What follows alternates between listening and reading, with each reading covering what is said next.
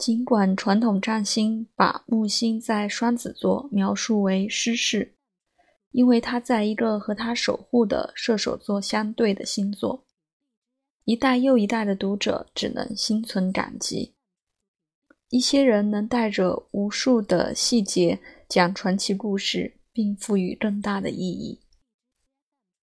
最好的情况。木星双子座能通过把许多不同的细节和事实联系起来，组成一个大型作品。一个例子是查尔斯·狄更斯，他的小说最初在报纸上连载出版，他的作品对公众对社会改革的热情有主要影响。实际上，那些木星双子座的人经常有公共的情绪和志向。并以新颖的方式吸引公众。阿瑟·柯南道尔·福尔摩斯《探案集》的作者也是木星双子座，最终是他的时代最流行和收入最高的作家。实际上，木星在他的一宫。柯南道尔通过他的侦探角色建立了分析头脑的虚拟原型，客观地分析了所有事实。不想被情绪分心。那些木星双子座的人一般不认为他们的智力，他们在智力活动中冒险，但他们中的很多人确实在坦率的沟通和思路探究中轻易冒险，不被普遍认为是传统的。对新奇和无穷无尽的好奇心有与生俱来的开放性。最坏的情况是，他们不聚焦，对于理念或人没有区别对待。然而，他们持续不停的忙。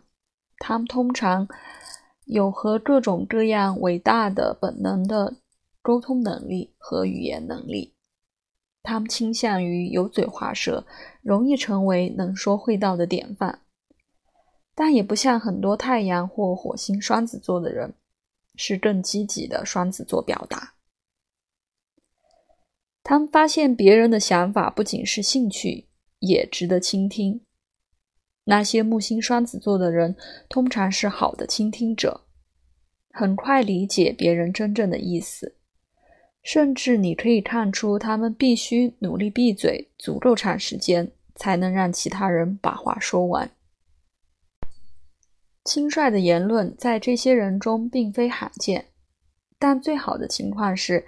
他和各种各样的人分享理念和交互观察的简单方法，使得他们从他们以非凡的专业成就着重在交换理念、销售、传播媒体设计、广告等等。毕竟，积极的想法，木星双子座被广泛接受为成功的销售和促销成果的关键。像木星在另一个水星星座处女座，这些人总是能找到不相信某事的理由。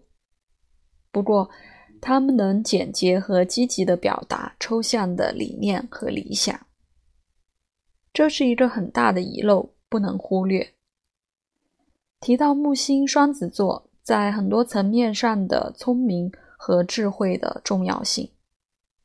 例如，卓越的发明家托马斯·爱迪生和亚历山大·格拉汉姆·贝尔有木星在这里。自然的，因为木星和双子座都和教学和教育相关。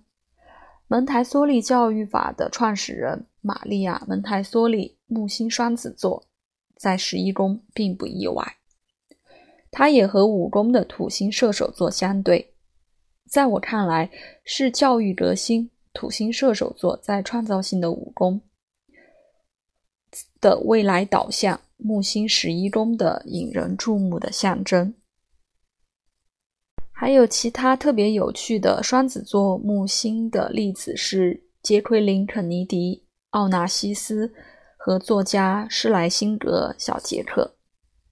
虽然拥有所有他需要的钱，但仍然选择致力于追求他自己私人的路径去个人成长和发展。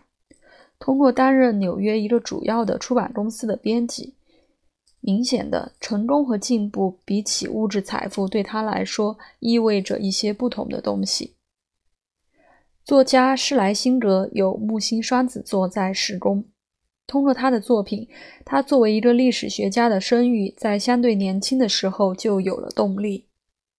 他获得两次普利策奖，通过成为太阳双子座总统约翰肯尼迪的顾问和演讲稿撰写人，获得最大的声望。我们要知道那些让总统很著名的演讲词是谁写的。很多作家有木星双子座，尽管因为双子座喜欢同时做两件事，他们的很多人也有其他职业。西奥多·罗斯福、戴恩、安妮·莫罗林德伯格和作家哈里耶特·比彻斯托。汤姆叔叔的小屋的作者，在美国历史上一个关键的时期，他的道德观影响了很多的公民。几乎在所有木星双子座的人中，精神的探索和成长是他们自我完善一体的关键。